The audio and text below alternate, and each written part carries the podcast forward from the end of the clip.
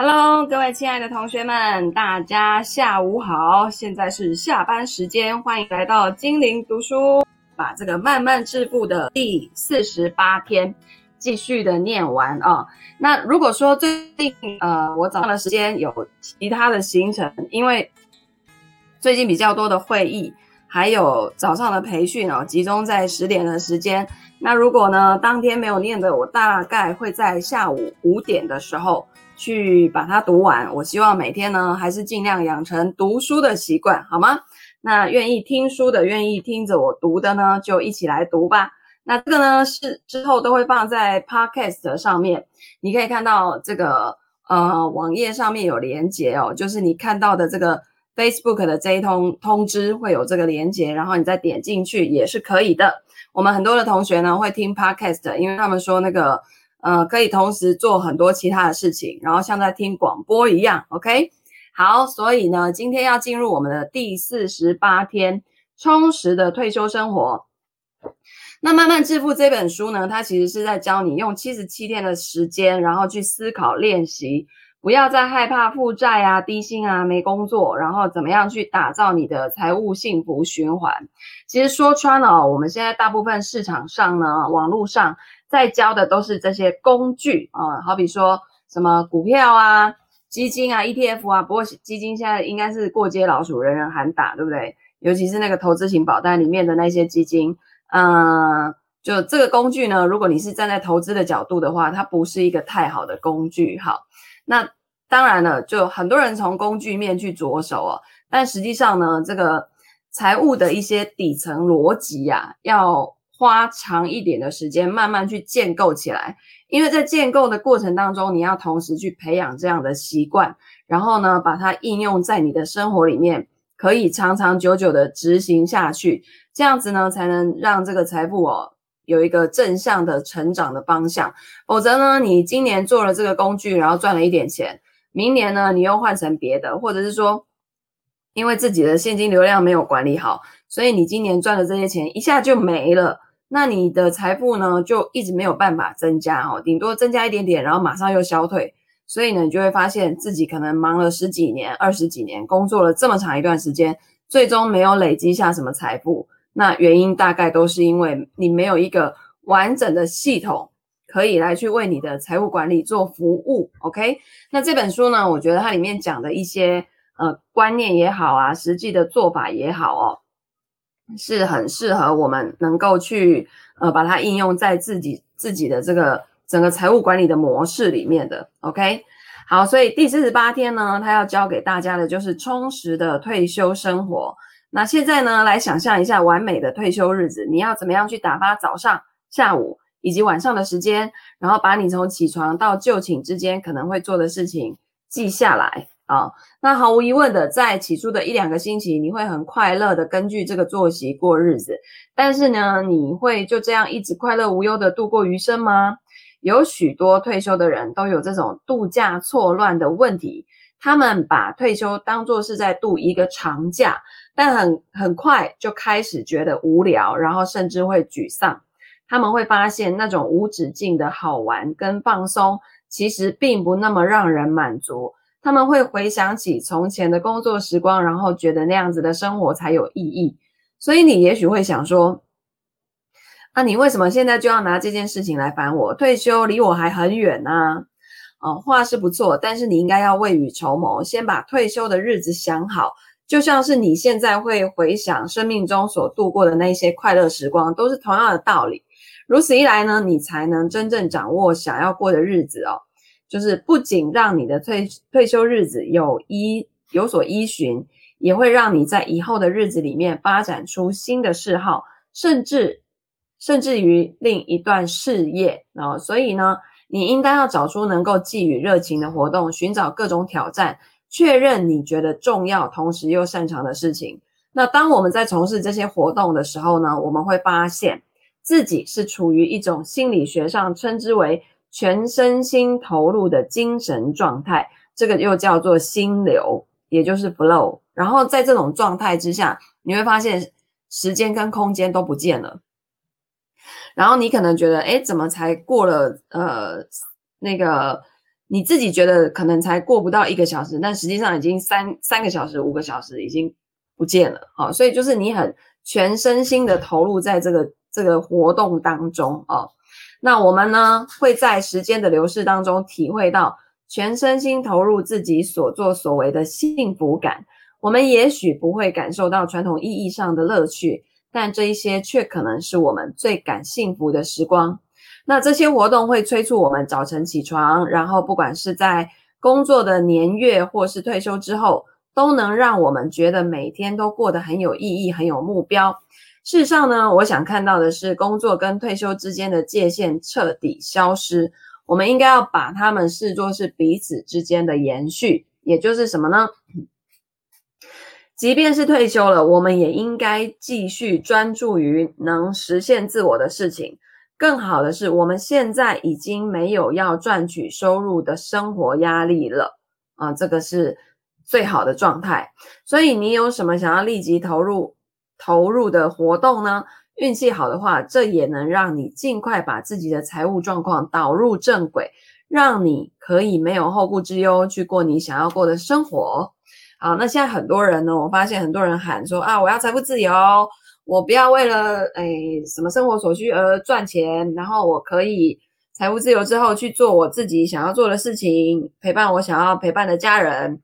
可是实际上呢，嗯，很多人打着财富自由的口号，然后想要不工作的原因，是因为他在工作上面遇到挑战、遇到困难，然后呢，可能不如预期哈，那选择逃避。啊，这是这是我看过的一有一种人，那但是真实的情况是什么？你的本业哦，如果没有去做得好，没有一个呃系统来为你服务，就是你个人呐、在那个升职加薪的那个升级打怪的路程上，你没有一套这样自我成长的系统，很多时候你就算换来自己创业的这一条道路上，前面也会很辛苦。那甚至有的人又会觉得我是不是不适合创业，然后又回去上班，然后上班上一上呢，又上得很痛苦，我是不是不适合上班？然后又就是这样子一直滚石不生苔，所以就会很可惜，会浪费时间。OK，好，那接下来呢？所以呢，你一定要搞清楚自己的终极目标到底要的是什么，然后你怎么样的去透过呃学习啊，然后自我成长啊，慢慢的往这个方向去。重点是。学了就要用哦，很多人很爱学，可是不爱用，那就是为什么会这样呢？原因就是没有学透，他可能都是学一些技术层面的东西，但是这个领域里面的一些呃底层的逻辑、底层的思维，然后整个的框架，并没有去把它想透彻、想明白哈、哦，然后就从单点的角度直接去切入去学习学习。见树不见林，所以常常会有这样的情况发生。好，那接下来呢，我们要进入这个用十趴薪水变有钱人的这一本书。那它呢是史上最伟大的致富法则哦。所谓的法则呢，就是呃，不管时间是古代还是现代哈、哦，然后空间在哪里哈、哦，基本上都是一体适用的。那今天我们进入到第四章哦，第四章的这个他们在讨论靠赌博成功这件事情到底可不可能？所以这个这个标题呢就讲到了，想要靠赌博成功是不可能的，赌博是为了庄家设计的游戏，赌客肯定是输钱的。那你会说哦，我平常又不会去赌场，对啊，是啊，但很多人现在的投资行为其实跟赌博是没有两样的。就贸然的听现在市场上在流行什么，然后就去投，诶，好像看大家都在讨论这个买这个，我没有买一点，好像也没有跟上时代的这种感觉哈。那最终呢，跌了不知道怎么办，诶，涨了也不知道怎么办，所以就是会陷入一个非常焦虑的这种状态哈。然后完全没有自己的那个中心思想哈，别人说什么就是什么，那其实这跟赌博就没两样啊。好，那再来哈，这个呃，这本书里面就开始提到了，像是耕种土地的时候，诚实做生意的时候，或从事其他各行各业的时候，每个人在付出心力完成交易的过程当中，都可能会得到赚钱的机会。或许不是每一次都能赚到钱，因为判断偶尔会失准，像是误判风向跟恶劣天候，导致心血付之一炬。然而，如果他能坚持下去，通常实现获利就可以如愿以偿。这就是为什么赚钱机会老是与他常相左右。但是呢，谈到赌博的时候，情况恰恰相反，赚钱的手气永远跟我们背道而驰，而是掌握在庄家手上。所有的赌局都是精心设计的产物，只有对庄家是有利的。毕竟这就是他的生计，他非得处心积虑的替自己把钱从赌客手上赚过来不可。那只有极少数的赌客明白庄家肯定赢钱，赌客肯定输钱的道理。举例来说，让我们来想一想赌骰子的结果。我们每一次在掷骰子的时候，都是下注最后朝上的那一面是几点，对不对？那假如是红心一点，庄家就得付出我们赌金四倍的钱。万一最后结果是其他那五面，我们就算赌输了。依此推估，我们每掷一次骰子就有五种赌输的几率。但是如果出现红心一点，就会一举得到四种赢钱几率。一整夜赌下来，庄家可以预期他将赢得所有赌注的五分之一。在这一套精心设计赌客的赔率注定为五分之一，偶尔才能赢一把的安排下，还有谁是能稳赢的吗？其中一个听众就说了，哦，这个是阿卡德在在在跟呃一群就是很爱来跟他学习的学生在分享的内容哦。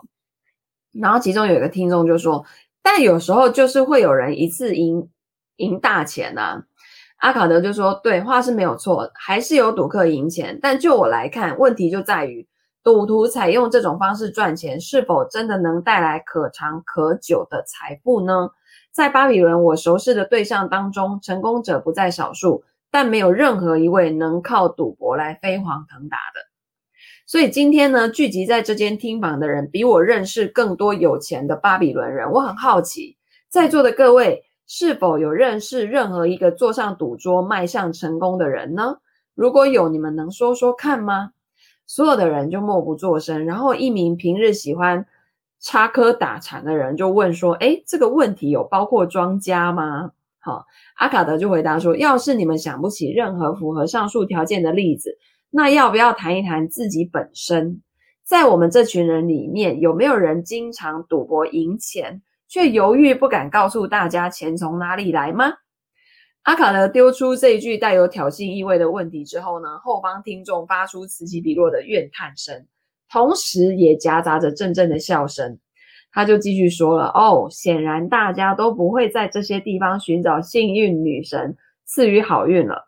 因此呢，让我们来探索其他的领域吧。我们已经知道，多数人无福在路上捡到遗失的钱包。”也不会在赌桌上大发横财。至于赛马呢，我得承认，肉包子打狗，有去无回的多。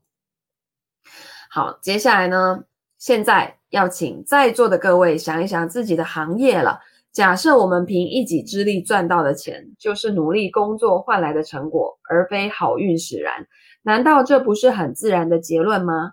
我感觉，其实我们可能低估了幸运女神恩赐的赠礼。我的意思是，也许她曾确实出力从旁边协助我们，那只是我们呢没有去感谢她的慷慨大度。有谁想要进一步的表达意见吗？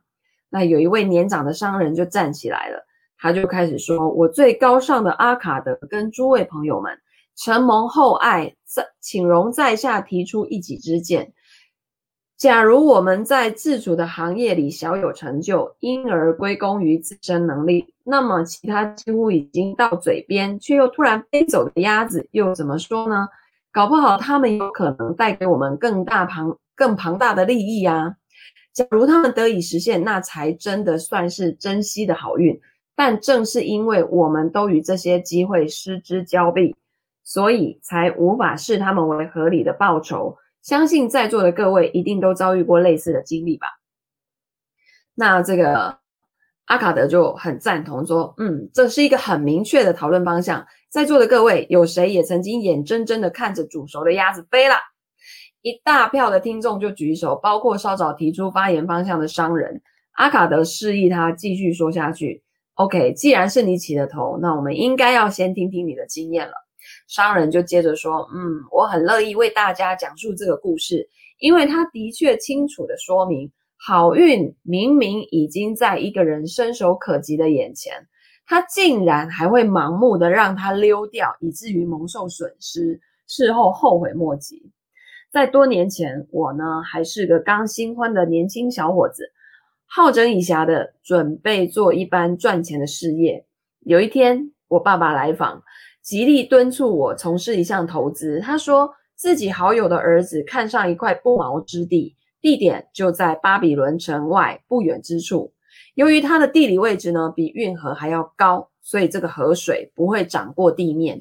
这位世伯的儿子打算买下这一块地，新建三多三座大型的水车，让牛只拖动水车运转，引流河水，灌溉这一片土地。那。等风车工程完事，他就会把这块土地切分成若干小块，转手卖给当地居民种植药草或者是香草。这位世伯的儿子手上缺乏足够的资金，可以完成这个计划。那他跟我一样，只是个中等收入的年轻人，而我们俩的父亲则同样都是出生在大家庭，分不到什么财产。因此，他决定找一些对这项投资案有兴趣的人，共同出资完成这个事业。股东呢，总共有十二位，条件是每一位都要有固定的收入，而且呢，同意拿出其中的十分之一来投资，直到这一块土地整建完毕，待价而沽为止。届时呢，所有人将按照比例均分这项投资所获得的利润。那父亲就对他说：“我说儿子啊，你正年轻，我深切期盼你能开始打造自己的财富，日后呢，成为人人尊敬的对象。”我希望你拿我当年所犯的粗心错误当前车之鉴，从中汲取教训。那这个商人就回答说：“父亲，我也如此由衷的盼望。那好，我要提出建言，完成我年轻时该做却没做的事，拿出你十分之一的薪水，投入一项有利可图的事业。这十分之一的资金加上他所赚的利息，足可以让你还没到我这把年纪，就为自己累积可观的财富了。”然后这个商人就说：“哦，父亲，您的话充满智慧，我也超级想要变有钱，可是我的开销很大，因此有点犹豫是否要遵照您的忠告去做。反正我还年轻，多的是时间，对吧？”然后他爸爸就说：“我在你这个年纪的时候也是这样想，但是你看看，都这么多年过去了，我从来就没有真的开始投资过。”然后他儿子就说：“哦，父亲，我们的时代不一样了，我应该可以避免重蹈覆辙。”然后他爸就说：“儿子啊，机会就在你面前，这可是致富的大好良机啊！我拜托你不要再拖延了，明天一早就去找你世伯的儿子商量，让他同意拿同意你拿出十分之一的薪水投资。明天一早就赶紧出门，机会不等人，今天还在，明天稍纵即逝，千万不要再拖拖拉拉了。”那尽管父亲呢苦口婆心的劝告，我还是下不了决定。当时我刚向远自东方而来的贸易商买下几件美不胜收的新袍子，因为它们实在太漂亮了，妻子跟我都觉得应该要各有一件。要是我当下同意拿出十分之一的薪水投资，就要忍痛割舍这些漂亮的衣服跟其他的生活乐趣了。我就一拖再拖，直到已经太迟了。到了那一刻，后悔也来不及了。因为那一项投资计划最最终的利润超乎预期，每一位股东都赚了大钱。这个就是我的故事，充分的证明我如何让好运白白的从指缝中溜走。那这个告这个故事呢，就告诉我们，好运会等到那一个愿意张开双臂欢迎的人才上前敲门。这时候呢，就有另外一名一名这个外表黝黑的沙漠壮汉来评论了。他说：“想要累积财富，一定得先踏出第一步。或许一开始的第一笔投资，你只能从薪水当中拿出几枚银币或者是金币。那我是个拥有大批牛羊的牧人，但是打从踏入这一行开始，我还只是个小男孩，只拿得出一个银币买下一头小牛。后来呢，这桩生意成了我日后财富的起源，对我而言是非常重要的。”那对每个人来说，跨出建立财富的第一步，其实就相当于结上好运气了。这个第一步可以让一个人从凭借劳力来赚钱，变成依靠收入所衍生的红利来过活。有一些人很好运哦，能够在年纪轻轻的时候就跨出第一步，因此成功累积财富的速度远远胜过那一些起步比较晚的人，或是那一些从来就不曾起步的可怜人。好比这位商人的父亲。那要是这位经商的朋友早在年轻的时候逮到机会就跨出第一步。今天他尽可享尽清福，拥有全世界的好货。如果更早之前，那一个捡到满袋金币、满满袋金币的这个纺织匠朋友能够把握好这股运势，那么大步跨出步伐，那这一步呢，将可能是他累积更多财富的开端。接下来呢，就有一个来自异国的陌生人就站起来说了：“谢谢你们，我也想说一句话。我是叙利亚人，所以巴比伦话说的不流利。”我想用一个字眼称呼刚才那位商人，也许你们会觉得我很不礼貌，可是呢，我还是想要这样称呼他。不过，哎呀，我实在是不知道如果套用巴比伦话该怎么说那个字眼。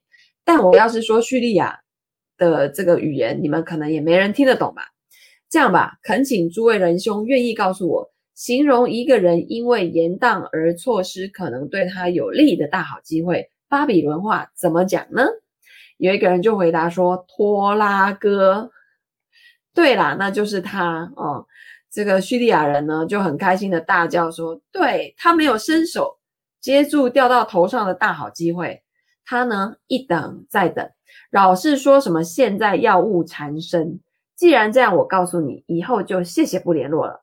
幸运女神不会等待慢郎中，她认定如果一个人渴望好运降临，自己就会马上采取行动。”那些机会都已经来到眼前，却还不想伸手抓住的人，就会像我们这位经商的朋友一样，是个超级拖拉哥。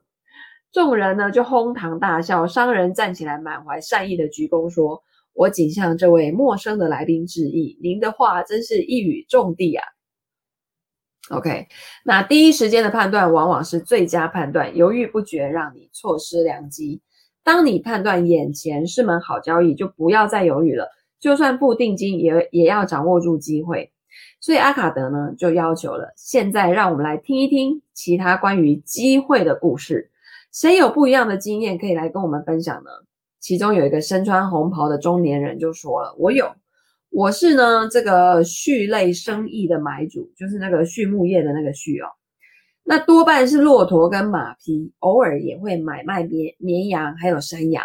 我要说的故事是，竟然会有那么一天。”我自己从来没想过的机会，真的从天而降。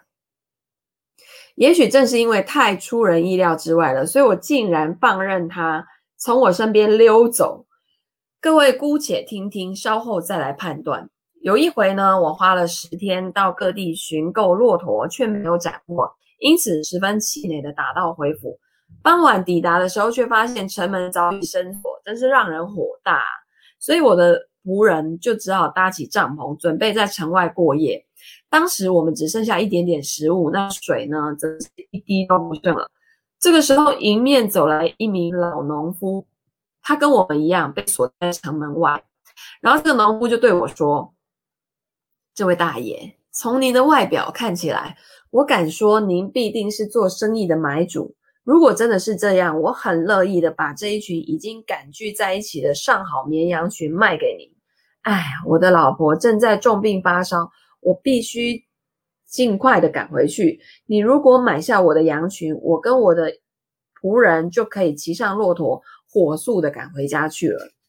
由于呢，当时天色黑暗，我看不清楚他的羊群，可是我有听到羊群的啼叫声，心里知道这群羊必定数量庞大。我白白浪费十天却买不到骆驼，所以当然很很乐意的跟他交易。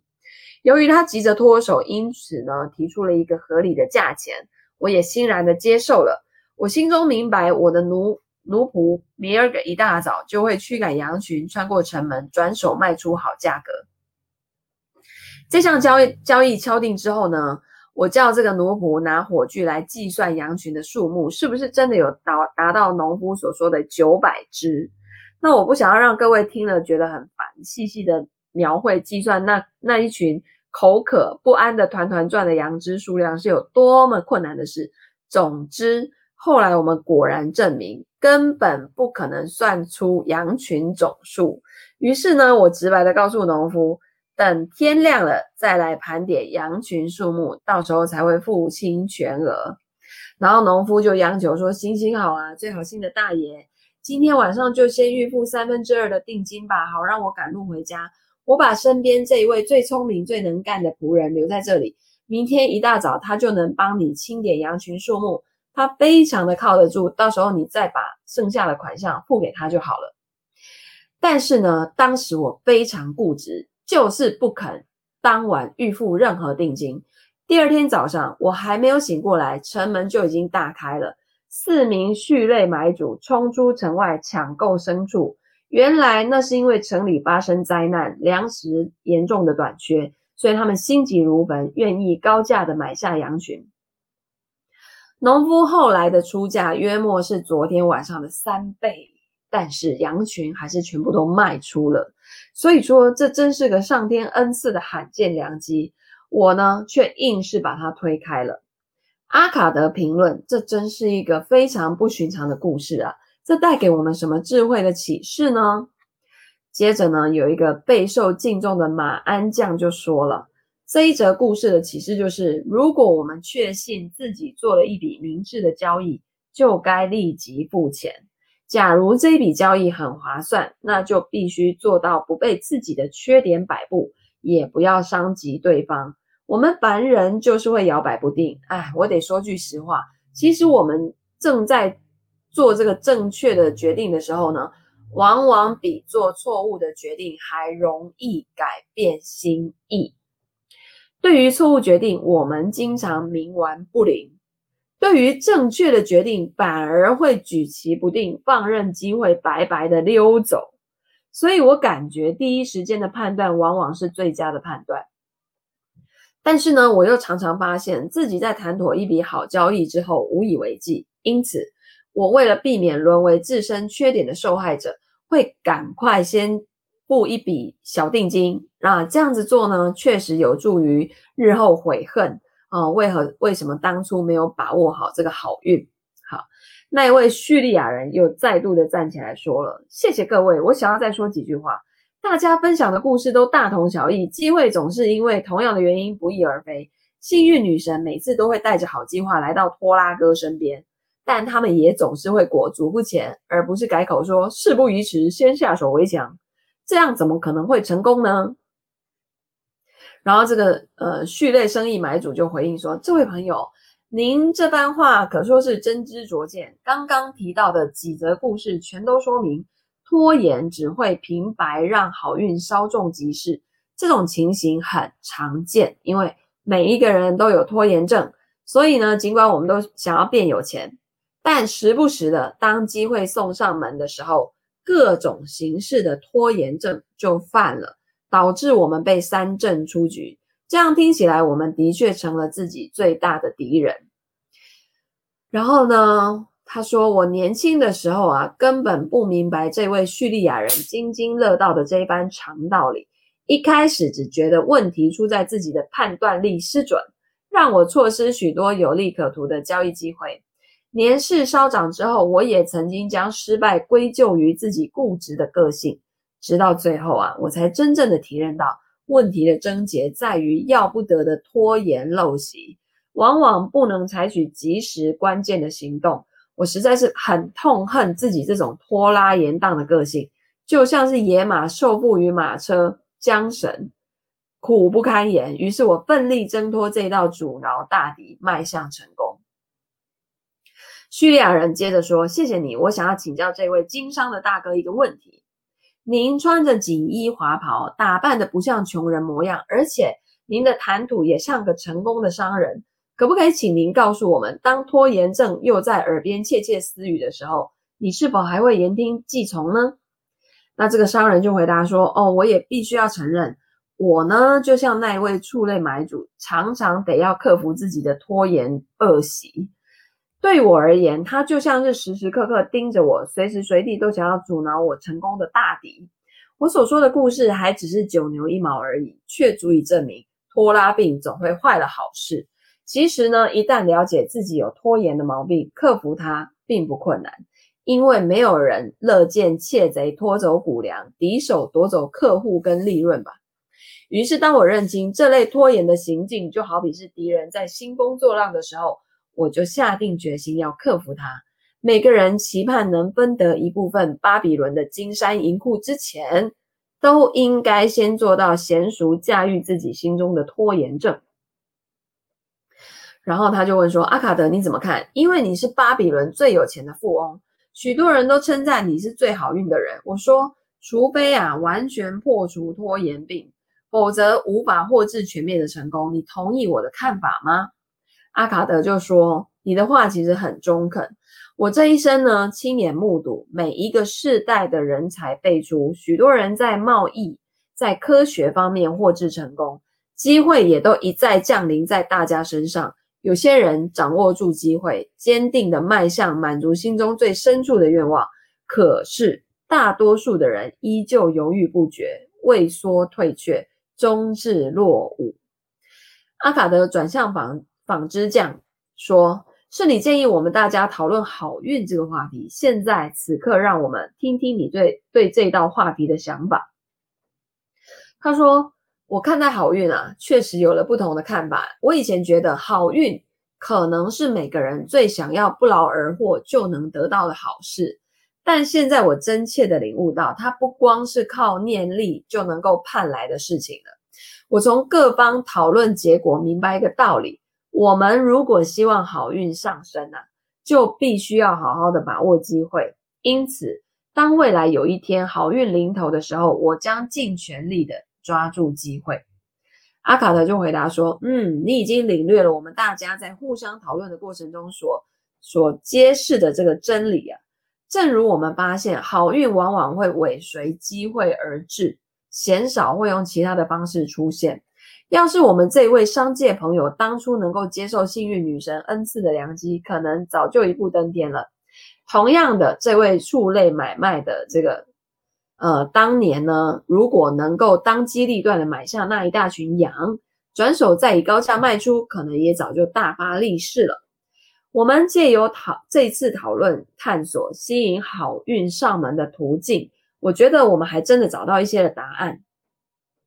刚刚的两则故事都告诉我们说，好运如何伴随着机会降临，无论最终的结果是好是坏，这些故事都指向一个永恒不变的真理，那个就是抓住机会，好运就会降临。渴望抓住机会而致富的人，就可能会引来幸运女神的眷顾。他总是巴不得在那一些讨讨他欢心的人背后推上一把。行动派是最能够讨他欢心的。采取行动就能引导你迈向你渴望的成功，所以幸运女神眷顾的对象就是勇于采取行动的人。OK，有多少人呐、都要什么？等到自己有钱再来财务规划，等到自己有时间再来运动，等到什么吧吧吧再来怎样怎样。然后事实的真相是，永远等不到。因为不用等，你如果要做，就是现在。曾经呢，我们也有学员，就是学完的课程之后，说好，等到我学完课程，我就一定要来下场投资看看。但事实的真相是，他一直不敢投资。然后呢，其实都已经到二零二零年了哦，就是现在已经都要进入五 G 的年代了哈。那个以前的那种。选选价位啦，选时间等进场的那一种方式都已经落伍了。你们有没有人今年是在存金融股的？从二零好像一三一四年这类的书籍，存股这件事情就一直出现在市场上，对吧？据说我今天看了一下哦，今年这个涨幅最大的好像叫联电吧，涨涨两百多趴。然后金融股全部是赔钱的啊，就是你年初买，然后存到现在的话，你是赔了价差的。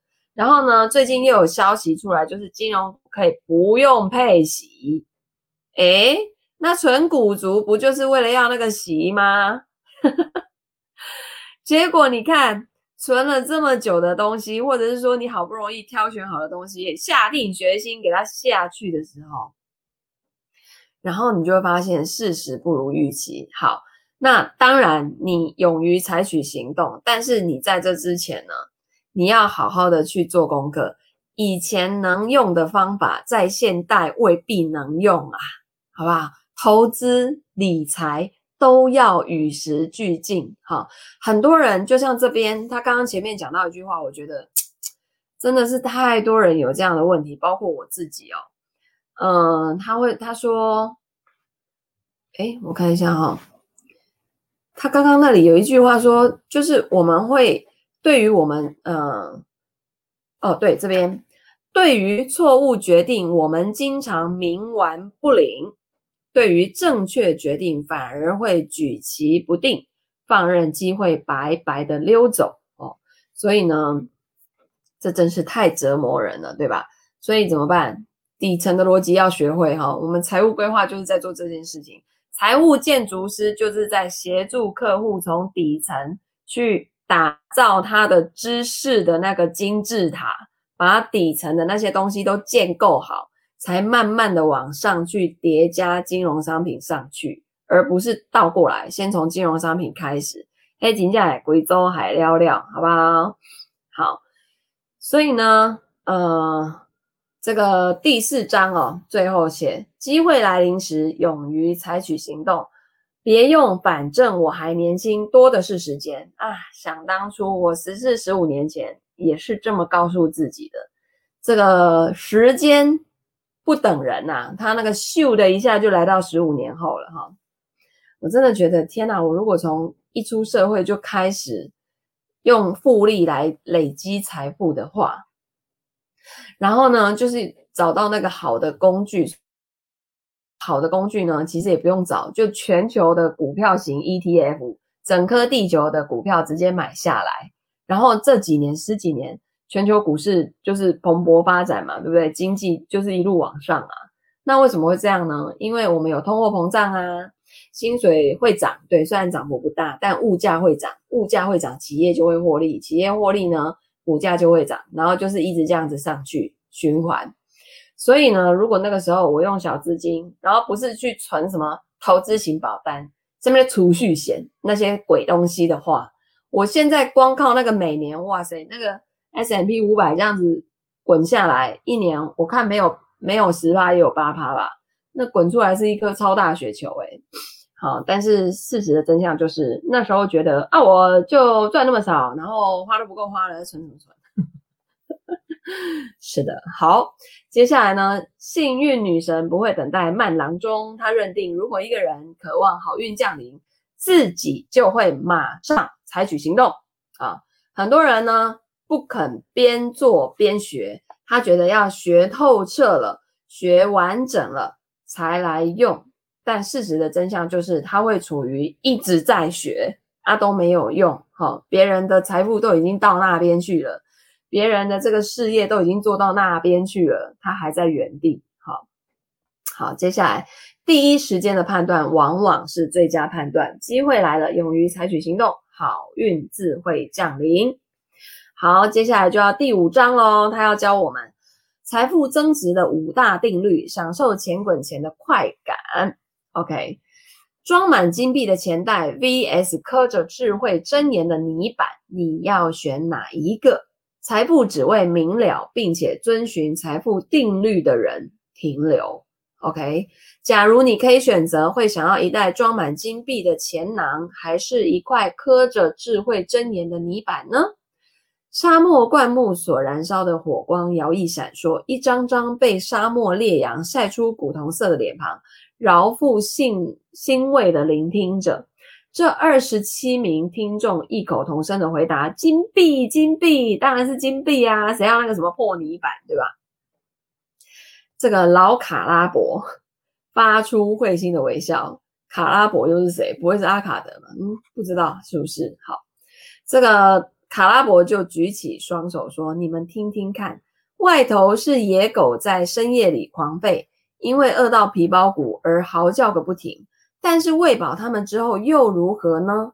打打闹闹，然后大摇大摆四处晃，就这样子重复个没完没了，完全不去想能不能见到明天早上的太阳。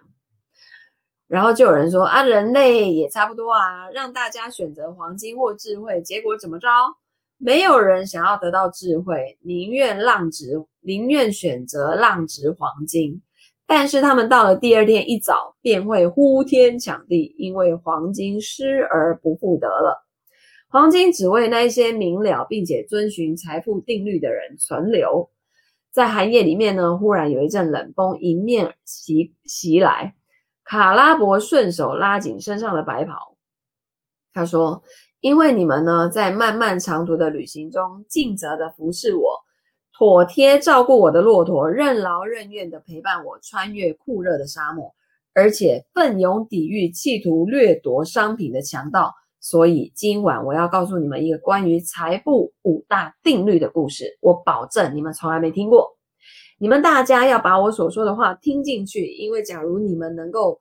明了个中的真谛，并且随时留意，来日就可能坐有大笔的财富。他呢，感性的停顿了一会。巴比伦湛蓝清澈的夜空，繁星点点闪闪照耀。这一群主仆身后搭建了好几个帐篷，牢牢地钉在地上，以防可能来袭的沙漠风暴。帐篷旁边呢，还堆放着一摞摞整齐捆扎的货物，上面还盖着兽皮。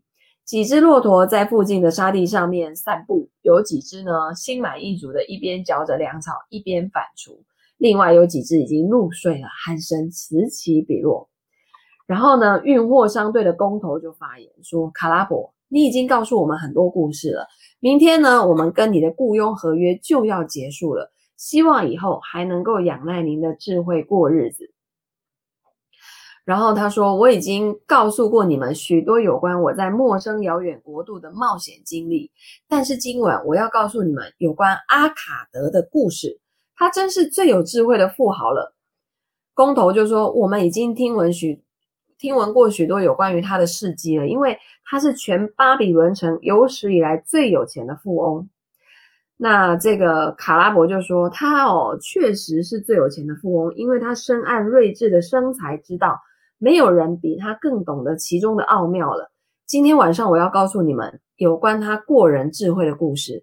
原本是阿卡德的儿子诺马希尔在尼尼微城讲述给我听的故事，那已经是许多年前的事了。当时我还只是个小伙子。那当时呢，我的主人跟我在诺马希尔有如宫廷般的豪宅待了一整天，直到深夜，我帮主人带了许多捆精美的地毯过去。让诺马希尔挑选试用每一款颜色，直到他满意为止。最终，他终于心满意足了。于是邀请我们跟他一同坐下来歇一歇，喝一杯珍贵的佳酿暖暖胃。这一般的款待并不常有。就在那时呢，诺马希尔说起有关他父亲阿卡德的过人智慧，这也正是我现在要告诉你们的智慧，告诉你们的故事哦。这个巴比伦的首富给他儿子的考验，实践财富增值的五大定律，扭转人生逆转胜。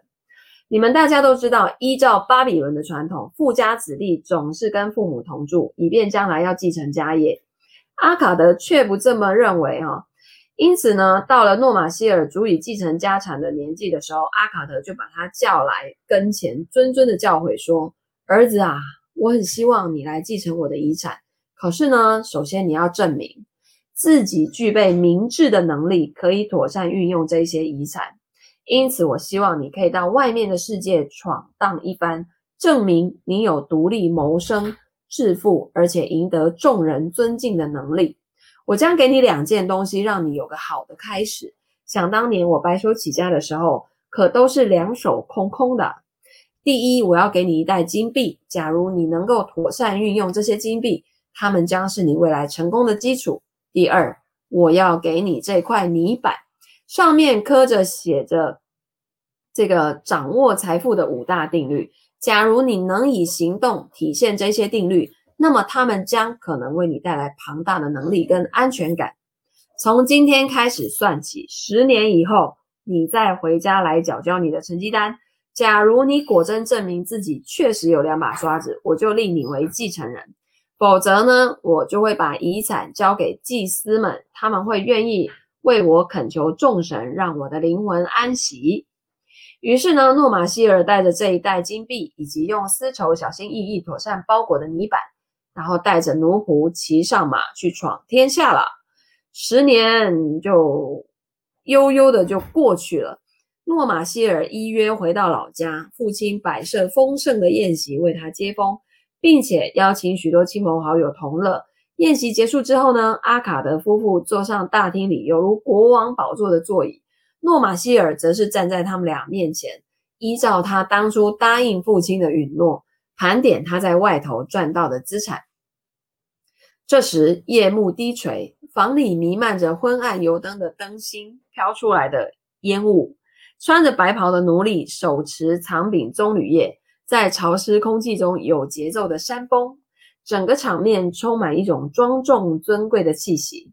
诺玛希尔的妻子。两名幼子以及阿卡德家的亲友，全都围坐在诺玛希尔身后的毯子上，渴望希尔公听这些年他在外头的经历。然后诺玛希尔就开始恭敬的娓娓道来。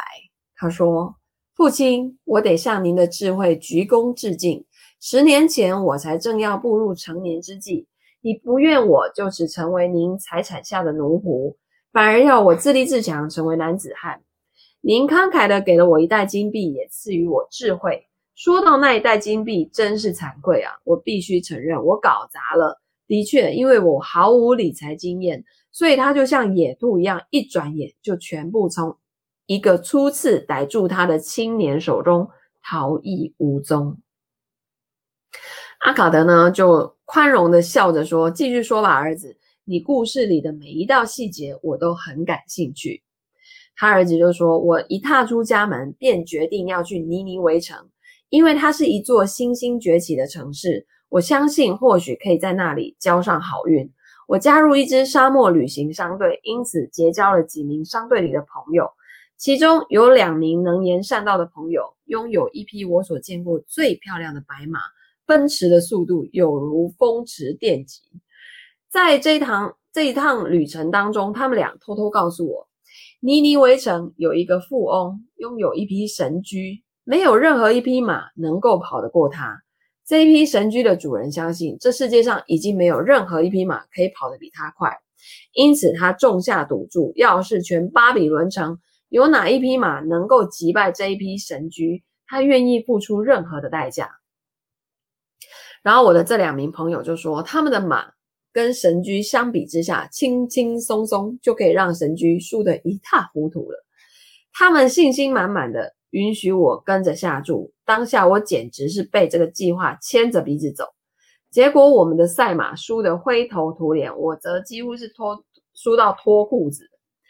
然后呢，后来我发现这两个人根本就是诈骗集团，经常混在旅行商队里面寻找敲竹杠的对象。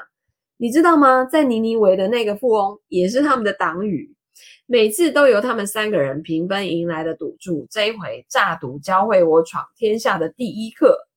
很快的，我马上就学到另一堂更惨的教训。商队当中有一位另外一个年轻人，跟我结交成要好的朋友。他出身富裕家庭，跟我一样想到尼尼维找一个适合的地方落脚。我们抵达没多久，他就告诉我，有一名商人过世了。他的店面呢，商品琳琅满目，主顾众多，不用花多少钱就可以顶让下来。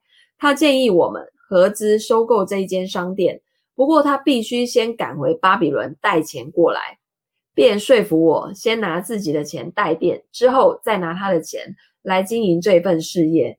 他呢，一回巴比伦以后就久久不见踪迹。事后证明，他真是个不会货比三家的买主，也是个超级大凯子。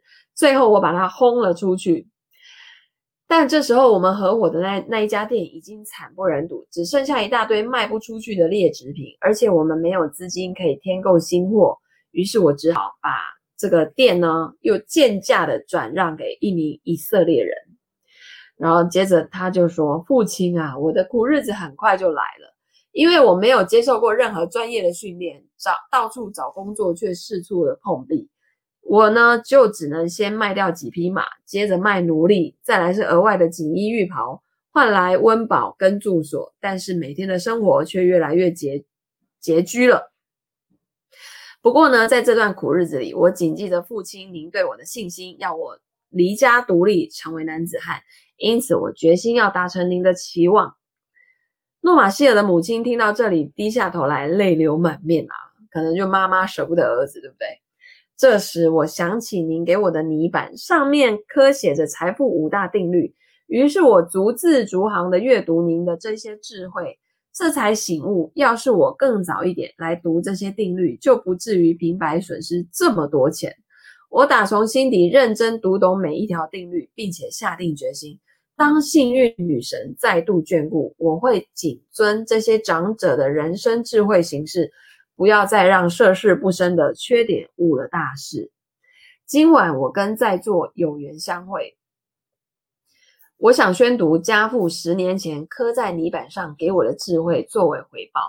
财富的五大定律：一、将所得至少十分之一的黄金储存起来，为自己跟家人累积资产，财富也就会源源不绝地流进你的钱包。二、找出正确的投资方向，财富就会自动勤快地帮明智的主人赚钱，甚至会像原野上放牧的这个呃。羊群一样日渐壮大。三、谨慎保管黄金，而且依照智者的建议善用黄金的人，财富就会乖乖地留在他的钱包里。四、投资自己不熟悉的领域，或是连投资老手都不赞成的事业或用途，都只会让黄金白白溜走。五、如果坚持投资无法获利的领域，听从骗子花言巧语的建议。或是听任自己毫无经验的判断与无知的投资概念而付出黄金的人，黄金便将从此一去不回。这个呢，是我就是我的父亲刻写在泥板上送我的财富五大定律。我称颂这些定律的价值胜过黄金。接着，请容我继续把故事说完。他再次转向他的父亲说。我刚刚说到，由于缺乏经验，以至于生活沦于穷苦潦倒。不过幸好灾难总是会有结束的一天。后来我终于找到一份工作，负责管理一群为城墙建造外扩的呃外外廊的奴隶。我牢记财富的第一则定律啊、就是从第一份薪水当中存下一枚铜币，并且把握住每一次可以存钱的机会。有一天，终于把铜币换成一枚银币。由于呢，我还得支付日常生活开销，因此存钱的速度非常的缓慢。我承认，我只把钱花在刀口上，因为我已经下定决心，在十年内赚回父亲当初相赠的那一笔钱。有一天，有一个跟我成为朋友的奴隶工头告诉我说：“你是一个很刻苦勤俭的年轻人，从来不乱花钱。难道你没有把这些钱当成自己劳力赚取的报酬吗？”我就回答他说：“哎呀，我最强烈渴望的事情就是要黄金弥补我爸爸送给我却被我轻易浪费的那一笔钱。”然后这个工头就跟他说：“这真是另一份令人崇敬的雄心壮志。但你是你可知道，你存下来的黄金其实可以为你赚进更多的黄金。”诶他说：“哎呀，别提啦，我曾经在投资的领域跌得鼻青脸肿，所以才把家父给我的金币赔得一毛不剩啊。”我现在很怕重蹈覆辙，然后这个工头就说：“假如你愿意相信我，我就可以帮你上一堂靠金币赚钱的课。最多再一年，城墙外廊就会完工。到时候，城墙四周的出入口将会需要安装许多许多道高大的铜门，以防范外敌入侵。可是，整个尼尼微城的金属储量根本不够用来打造这些铜门。”而且国王也还没有想到供应材料这件事，所以呢，我就想到一个计划了。我们找一群人共同出资，派遣一支沙漠商队，赴远方的铜矿跟锌矿产区带一些金属回来，以备打造尼尼微城大门所需的金属。等到国王下令建造各个城门的时候，我们就可以抬高价格卖给国王。要是他不愿意跟我们买，我们还是可以按照合理的价格把他们销出去。OK，这时候第二个投资机会来了，对不对？嗯，他儿子会怎么样去做决定呢？他说，在我听起来，他设想的计划符合财富的第三定律所说的大好机会，也就是听从智者的指导进行投资。结果这次的合作确实没有让我失望，我们的合资事业非常的成功，它让我攒下来的一点点金币大幅增加。交易完成之后，这一群人也从此视我为投资集团的合伙人之一。这个集团的成员个个都是投资理财的高手，他们在进行一每一回投资之前，都会非常审慎评估计划，绝对不会贸然的出手，终致血本无归。或者是让资本耗劳在完全无利可图的投资案上。要是他们知道过去我曾经被糊弄投资赛马，或是跟一样无知的合伙人共同进行毫无经验的投资，他们一定马上就能戳破这些投资计划的缺陷。